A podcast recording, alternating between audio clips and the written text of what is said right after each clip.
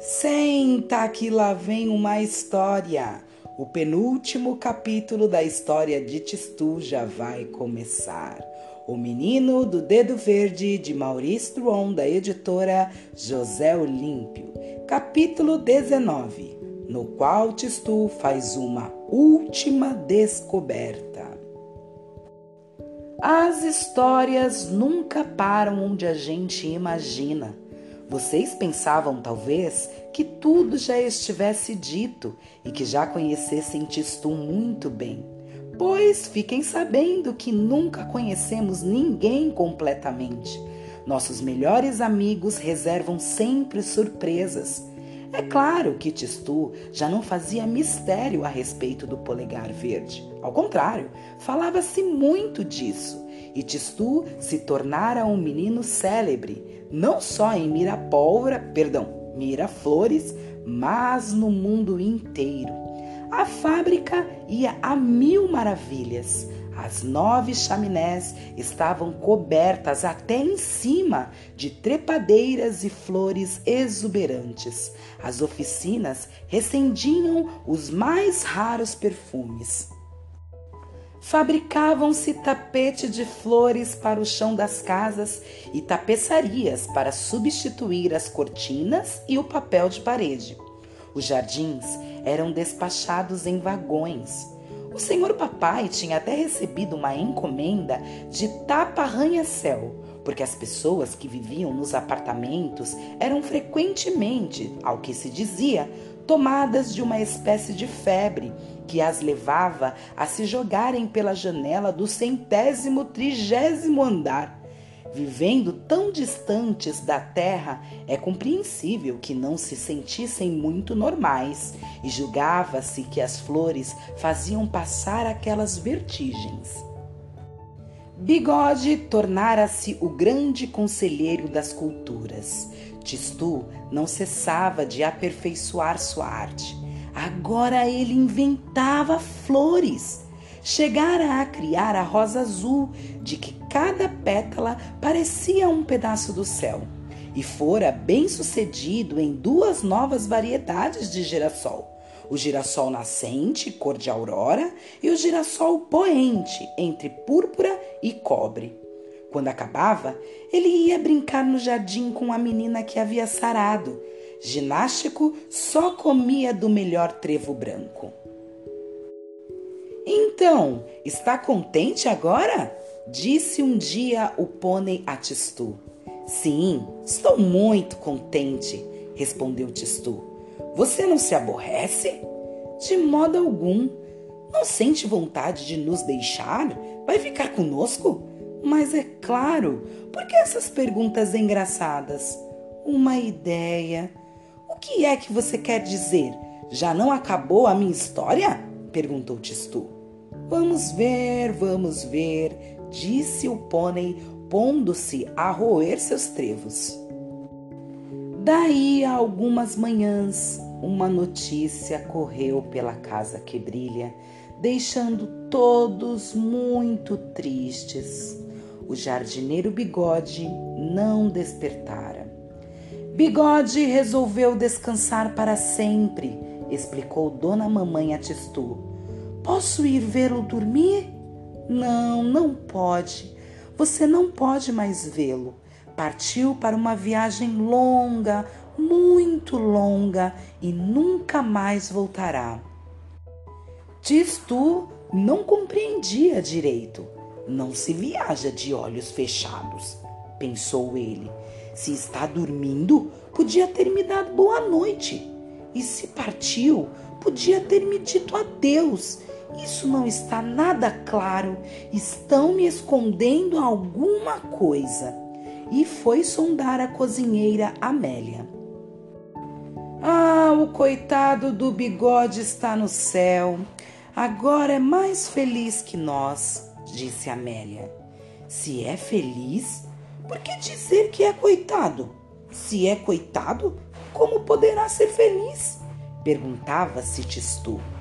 Carolo tinha ainda uma outra opinião. Segundo ele, Bigode estava debaixo da terra, no cemitério. Ai, era muita contradição. Debaixo da terra ou no céu? Era preciso decidir.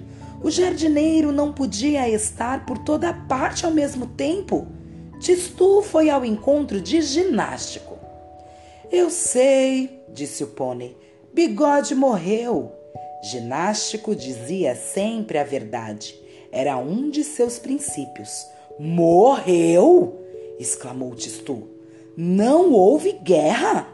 Não é preciso guerra para morrer, respondeu o pônei. A guerra é apenas uma ajudante da morte. Bigode morreu porque era muito velho. Toda a vida termina assim. Tisto teve a impressão de que o sol perdia o seu brilho. O prado se tornava escuro e o ar difícil de respirar. São sintomas de um incômodo que as pessoas grandes pensam que só elas sentem mas que as pessoinhas da idade de Tistu sentem também e que se chama desgosto. Tistu envolveu com seus braços o pescoço do pônei e pôs-se a chorar na sua crina. Chora, Tistu, chora, dizia ginástico. É preciso. As pessoas grandes não querem chorar e fazem mal porque as lágrimas gelam dentro delas e o coração fica duro. Mas Tistu era um menino diferente, que não se dobrava em face da desgraça antes de lhe pôr o dedo em cima. Enxugou suas lágrimas e pôs um pouco de ordem em suas ideias. No céu ou debaixo da terra? repetia ele. Resolveu ir ver de perto no dia seguinte, após o almoço, saiu do jardim e correu até o cemitério, um pouco no flanco da colina. Um cemitério bonito, cheio de árvores e nada triste. Parecem chamas da noite a brilhar durante o dia, pensou Tistu ao passar pelos ciprestes negros. Viu um jardineiro de costas varrendo uma aleia. Sentiu de repente uma louca esperança mas o jardineiro voltou-se.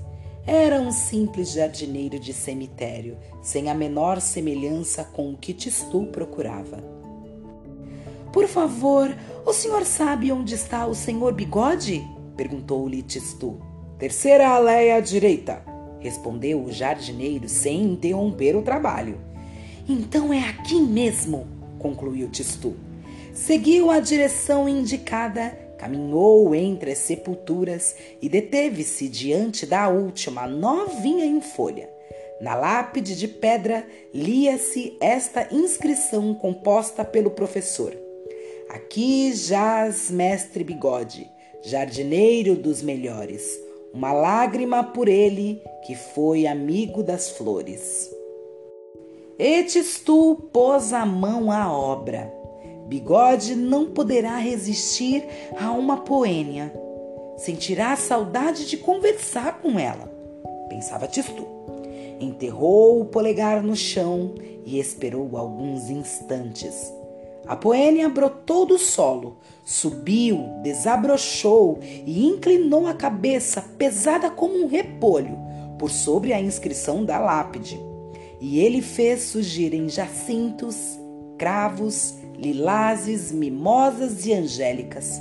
A sepultura, em poucos minutos, viu-se cercada de um bosque, mas continuou sepultura. Hum, talvez uma flor que ele não tenha conhecido, pensou ainda Tistu.